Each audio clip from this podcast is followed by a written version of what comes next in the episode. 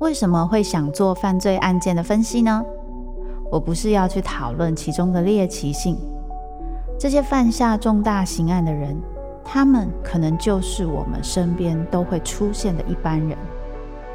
只是因为发生了一系列的无法承受之重，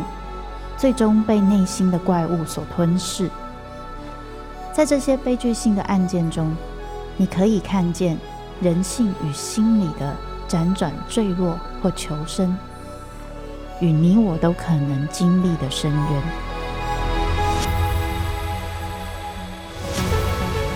我是周慕姿，我的全新订阅节目《周慕姿读犯罪脚本》，被恶魔追逐的人，带你从心理学的角度探索人性的黑暗面，以及他们内心始终没说出口的挣扎。现在就到 Apple Podcast 以及静好听，搜寻。周慕之读犯罪脚本，被恶魔追逐的人。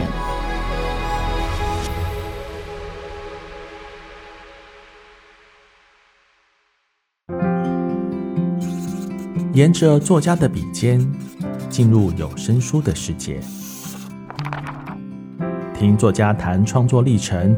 与字里行间的声音故事。欢迎收听。作家说：“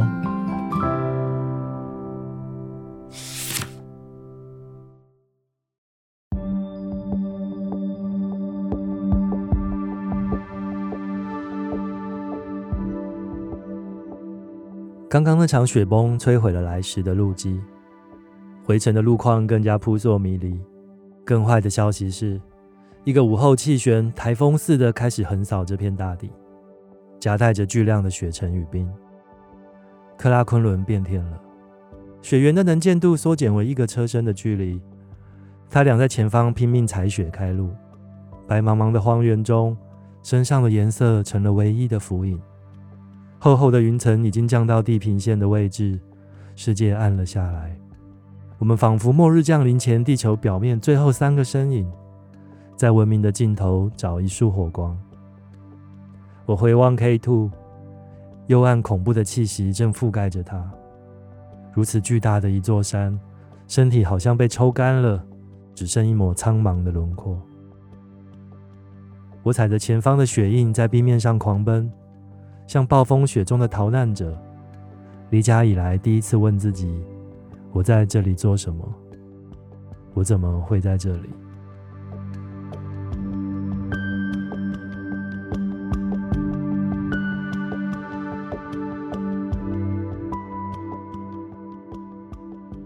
欢迎收听由静好听制作的《作家说》，我是陈德正。我的作品《神在的地方：一个与雪同行的夏天》已经由静好听发行有声书。这本书记录了我和两位登山家吕中汉、张元植，二零一九年挑战世界第二高峰 K2 的远征故事。我会在这集节目中分享我从那里带回来的事情，以及创作这本书的历程。这本书其实是源自一个募资计划，叫做 K Two Project。然后那是二零一九年由社会观察家，也是个人非常热爱山岳的，然后目前已经完登百岳的张伟雄先生他发起的。当初就是要支持阿果，也就是吕中汉还有元植两个人去挑战世界第二高峰。二零一九年那时候还没有任何台湾人曾经成功的站上 K Two 的山顶。那其实，在二零一九年之前，大概台湾社会大众对于八千公尺以上的全世界的十四座巨峰，大概最知道的也就是圣母峰。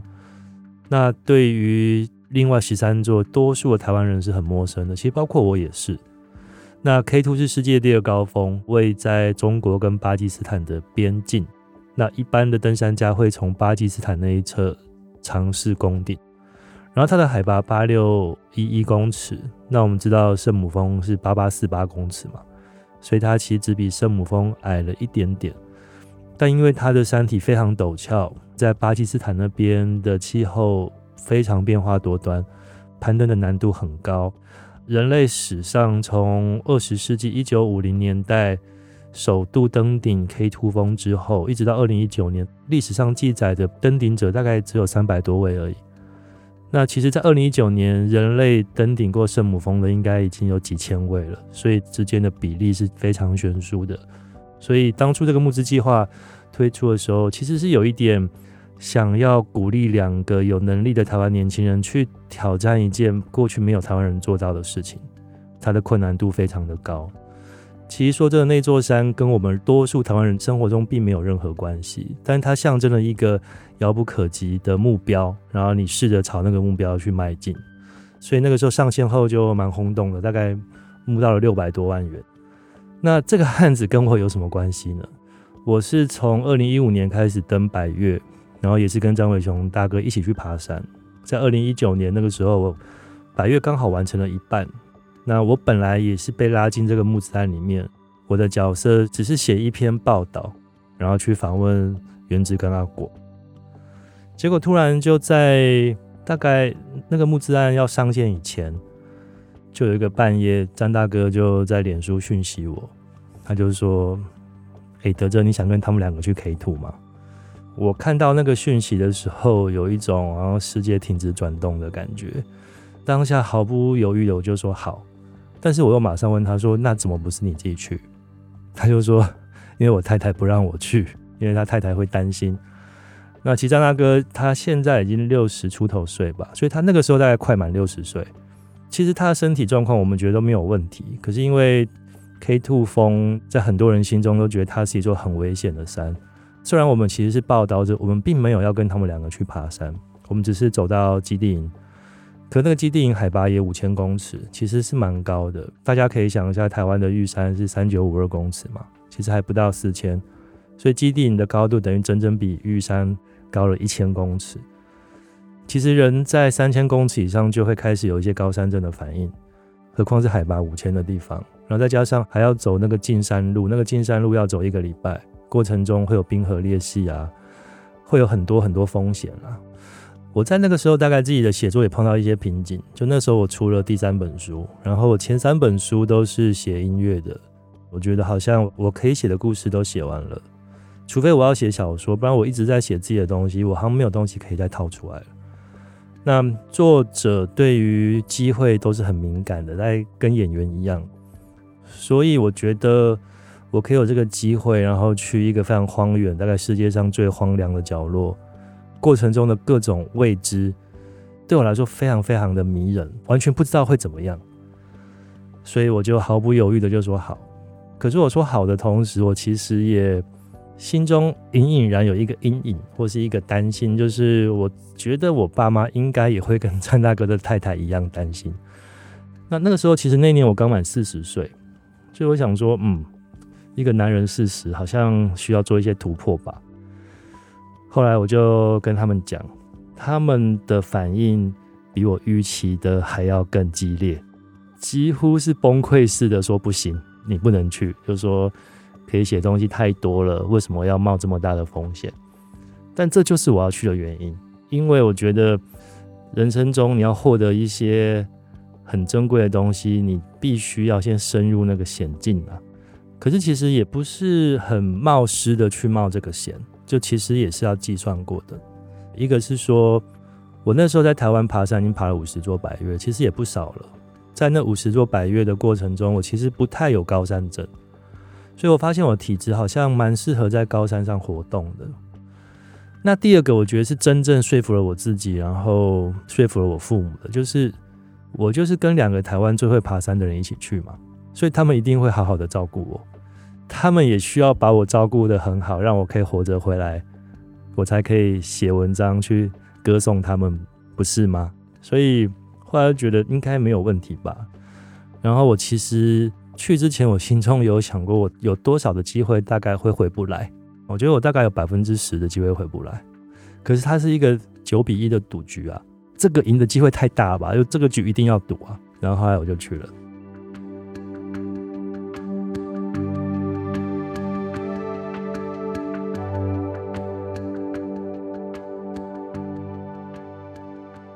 大家到时候听的时候会发现，他是用第一人称的写作方法。我觉得我会采取这个写作方式，有一个原因是因为我习惯用第一人称去说故事。然后对我来说，那是一个比较顺手的写法。再来就是，我有一点想要让读者透过我的视角去参与了这一趟远征，去观察那两个登山家的动态，观察攀登高山之前的准备工作，透过我的书写，还有我的感官，去进到那个海拔四五千公尺的冰雪地带。那在书中也有掺杂一些我自己的。生命回忆啊，然后一些人生故事什么的，是我觉得我好像有必要让读者知道，去这一趟是下了很大的决心的。所以我觉得把那些东西写进去，好像可以更立体化这个说故事的人，他在这整个远征中他的位置在哪边？因为我并不是去攻顶的人，我是一个高海拔攀登的。门外汉，我带着读者们跟两个台湾顶尖的攀登家，去到一个我们一般人都没有机会去的地方。这样子用第一人称的视角写，有比较强的代入感吧。这个书的英文书名叫《A White Summer》，直接翻就是一个白色的夏天嘛。原因是因为我们去的时候是夏天，因为 K2 的攀登季都是在夏季，那就是一个。冰雪之地都是白色的。那其实那时候中文书名一直想不到很好的，后来就跟这本书的编辑新宇，他是新经典的副总编辑，就跟他讨论了这本书的精神，或是说我写作中的一些灵感啊、想法什么的。然后我就跟新宇讲说，我发现我这本书一开始写没有多久，然后我就开始去研究、去查了各种跟神有关的东西。就我不知道为什么，因为其实我是一个从小没有宗教信仰的人，但是去了一趟 K Two，去了一趟克拉昆仑山脉，然后我觉得那边有某一种更巨大的东西，好像对我说了一些什么。我平常人生经验中的遭遇，好像没有办法去回答或去解释到底发生了什么事情，所以我好像要一个更高的视角，然后来理解。去了那一个多月，对我产生了什么影响？然后去查当地，因为对当地人来说，其实那些雪峰每一尊其实都是一个神，就是是非常神圣的。所以我就跟编辑讲说，这本书我其实好像有一个核心的探问，就是说到底世间有没有神呢？这个是我开始写的时候始料未及的，所以编辑后来就取了《神在的地方》这个书名。我觉得我现在还是一个可以说是没有宗教信仰的人，但是就是我相信有一个更高的力量在那边，然后那个东西我觉得是某一种秩序吧，把这个宇宙、把地球、把世界定下来的一个秩序。秩序就包括四季啊、季节，包括每天会天黑、会天亮，在最背后、最背后，是不是有一个至高无上的力量，形塑了这一些规则？我觉得这一点改变我蛮多的。那他其实真正触发的是，他会让一个人变得更谦卑吧。因为其实我年轻的时候也是，就我不会说是人定胜天啦，但是我年轻的时候觉得自己可以决定蛮多事的，好像自己可以很有把握的去处理或者去面对很多人生中的各种遭遇。然后活到中年之后，再加上去了一趟 K two 远征，就觉得说，自己其实。好像能够处理的，能够甚至说可以决定的东西，其实没有自己以为的这么多。可以做的，好像就是尽力把你身旁的这一块事情，就尽力把它做好。那至于之后会有什么发展，真的不是自己可以决定的。所以，我觉得其实知道这样子，其实反而会让自己压力变得小一点。既然自己没有办法决定这么多事情，那你就把自己顾好就好了，然后其他就。顺其自然吧，所以自然也就是这本书的一个精神嘛，或者说的一个背景，就是发生在自然中。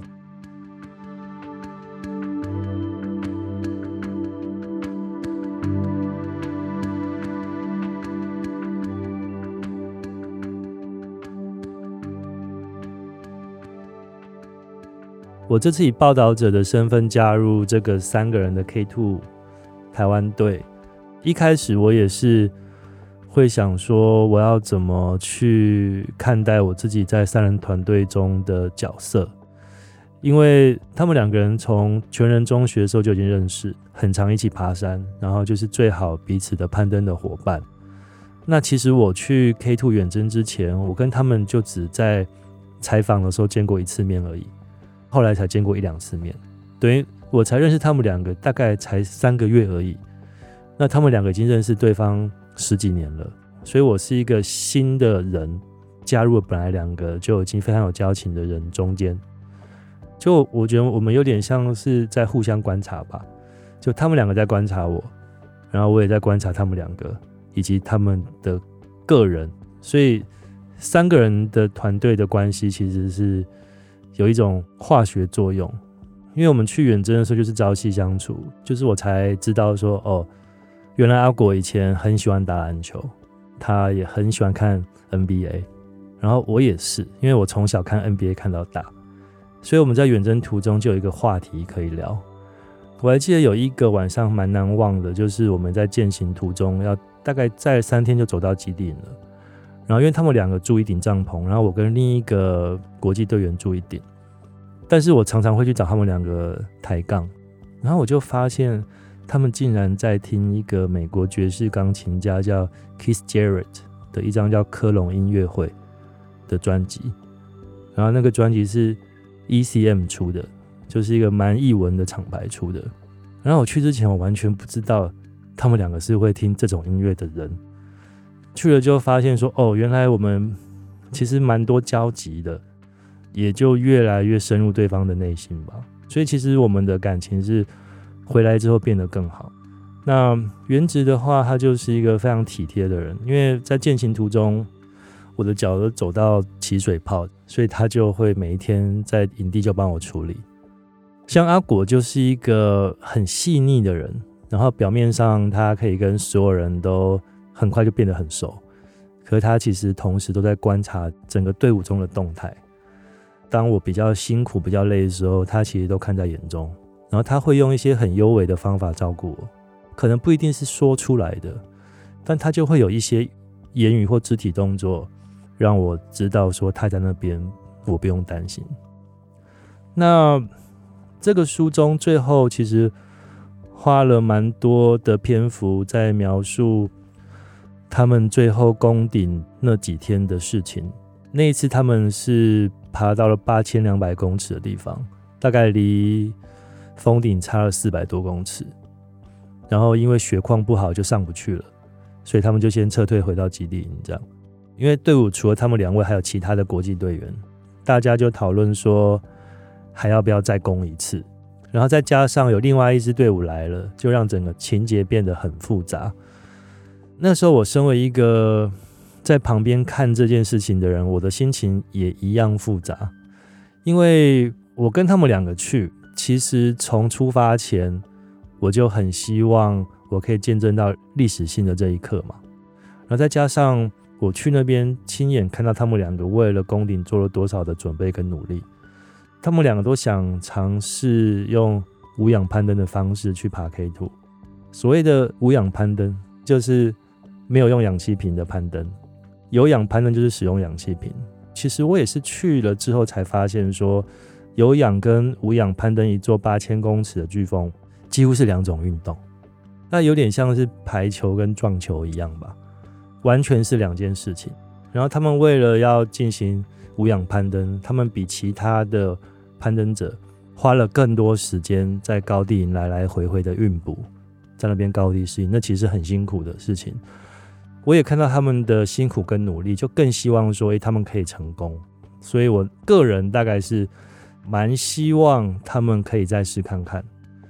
然后后来因为各种因素，他们就决定那就不要再尝试，因为风险太高了，所以我们就撤退了。我们撤退的时候，其他国际队员几乎又重新回到山上再试一次。这个历史推回去看，因为这已经是快要五年前的事情了。就是其实其他队员后来就攻顶成功了，所以这就是一个很大的花 if。如果原子跟阿果那个时候决定再冲一次，他们就会在二零一九年成功登上 K Two，几乎是百分之百可以保证的。那神在的地方就会是另一本书，可能会不会叫这个书名也都不知道了。所以如果他们攻顶成功的话，也许最后那边就是很开心，就是一直在基地营开趴吧，然后回来就一大堆人去接机，会有很多媒体去采访。那这本书的尾声应该就是会结束在一个很振奋的一个情绪上面，但是也可以诚实跟听众们讲，身为一个作者，失败故事是比较好发挥的，其实是比较好看的，因为那种惆怅的东西，因为现实人生就是这样嘛，现实人生就没有那么梦幻嘛，所以当然大家想要看梦幻的故事，很励志的东西，可是你那种失败的东西，其实是也很容易激起大家的共鸣的，所以。我现在回来看，我也觉得他们两个给了我一个非常好的故事，然后让我可以把它写出来。其实这个故事后来结束在去年，就是去年是二零二三年，阿果他又重新回去挑战 K Two，就无氧登顶 K Two 成功。但是因为有其他的台湾登山者已经在前年登顶成功了，所以他并不是台湾的 K Two 首登。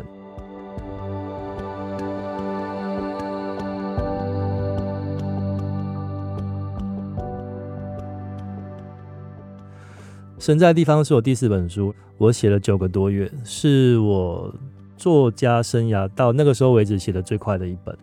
我觉得可以写的这么快，原因有一个是我很想讲这个故事，然后我也很想要很快一点的把它讲完，因为我是回来隔年开始写的，所以那个记忆其实都还非常非常的新。然后那时候我拍了很多照片，也有拍影像，然后再加上我本来就有写日记的习惯。然后我也有找他们两个到我家，又问他们很多那个时候我忘记或是我想要再确认的细节，主要是包括他们去攻顶的那几天发生的事。因为我其实并不在山上，那也蛮多读者说他们读的好像我就在那边，可其实我并不在，所以我是问他们的，加上一些自己的想象力，加上照片，把那个攻顶的场景去拼凑，去把它完整。有一件事我觉得蛮。难忘，就是我们是二零一九年六月去，然后八月一号回来的，我还记得。回来之后，我把周刊编辑的那个 K Two，就是要给募资者那个刊物写完了之后，我就大概三四个月完全不想再碰这件事情，因为那个经验对我来说实在很深啦，就是会想要先离它保持一点距离，然后我就完全不想看任何跟 K Two 远征有关的照片，然后那些文字我也完全不想去整理。那个时候就去做其他的事情，然后我记得我在是二零二零年过完年之后，二月有一天在我家写，就开始写第一张雪崩，然后我大概写了三四段之后吧，我就坐在我的书桌前面大哭了起来，哭得很激动。我当下为什么会有那种情绪反应？应该是说这些事情都是真的。我要开始来回忆了，然后我要开始整理我那个时候的记忆，然后我要开始把这个故事说出来了。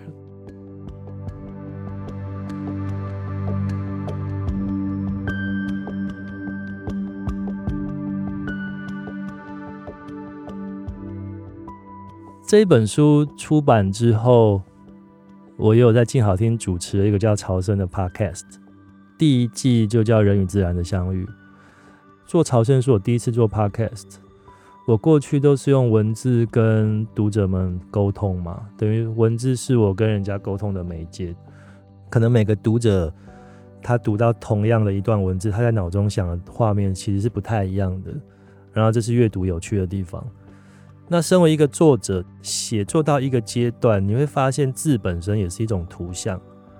特别是我出自己书的时候，我其实蛮讲究那个字的呈现的方法的。比如说，有一个名字陈德正好了，这个名字在这本书中第一次出现。如果那个陈是在这一行的最下面，然后德正是在旁边最上面，我会希望这三个字可以连在一起。就第一次在这本书中出现的时候，所以我出书会花蛮多时间去调整形式，但是你也不能迁就于形式，因为重点还是内容。但我觉得书是同时有文字的呈现，然后又有文字它要告诉你的意义。所以至少是有这两层，其实应该还有更多。那声音是因为完全你看不到字，所以声音的我刚才讲呈现，它会变成是语气的休息跟终止，就是标点符号变成用语气去取代那些东西，就是所谓的停顿那些。然后那些东西，我觉得跟印刷上面的版面其实是一样有趣，也一样重要的。同样的文字，它用不同的方法去念，听众就会有不同的感觉。那个东西其实是很优美的。然后我觉得那个东西是很有趣的，因为像我这一代，我们小时候听过广播剧。广播剧中还会有一些背景音乐啊，然后还会配音啊，还有音效啊，比如说打打杀杀啊，或是锅碗瓢盆啊那种东西。听广播同样去想象一个很有戏剧性的场面。以神在地方来讲好了，我蛮喜欢那个主播日汉他的呈现。这本书其实因为我们在描述的是一个很崇高、很神秘的一个山。然后还有包括很深层的某一种经验吧，所以好像需要一个声音比较低沉的、比较稳的主播，他可以同时描述出 K2，描述出克拉昆仑山脉那些冰天雪地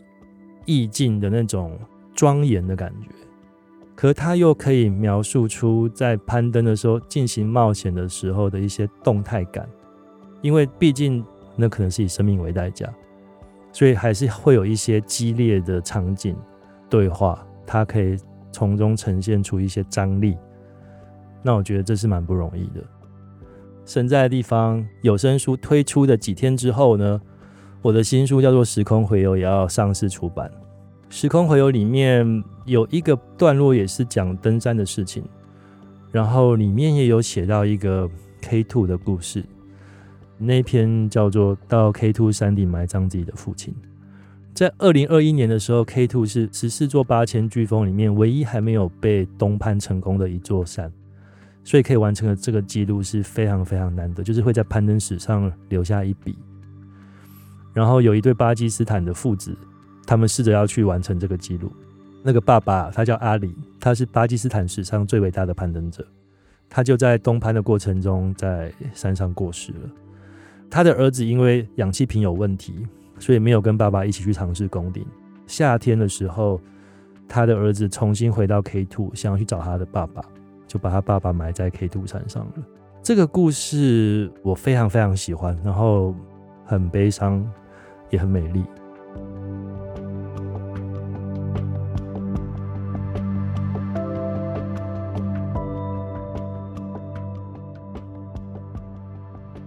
身为一个作者，其实是自己的作品可以以印刷的形式跟读者见面，然后又可以以声音的形式、有声书的形式被听众听见。除了开心之外，也觉得是一个很珍贵的经验。因为这是我第一本做成有声书的书，所以我也很感谢静好听把这个书做得很有质感。我其实也很好奇，听神在的地方的听众。有多少人是已经读过纸本书来听？有多少人是第一次阅读这本书是透过聆听来阅读它？这两种的感受跟整体经验应该是不太一样。你也跟我们去了一趟克拉昆仑山脉，走到 K Two 山脚下去仰望它，就是你跟着声音到那个地方的时候，你心中是不是也激起了一些很神圣的感受？希望听众或读者们在听完神在的地方之后，可以从中获得一些什么吧。然后那些什么，我其实也许每个人接受到的东西会不太一样，但是希望大家可以从这个故事中得到一些类似能量的东西，继续在自己的生活中去攀登自己很想望的那个山头。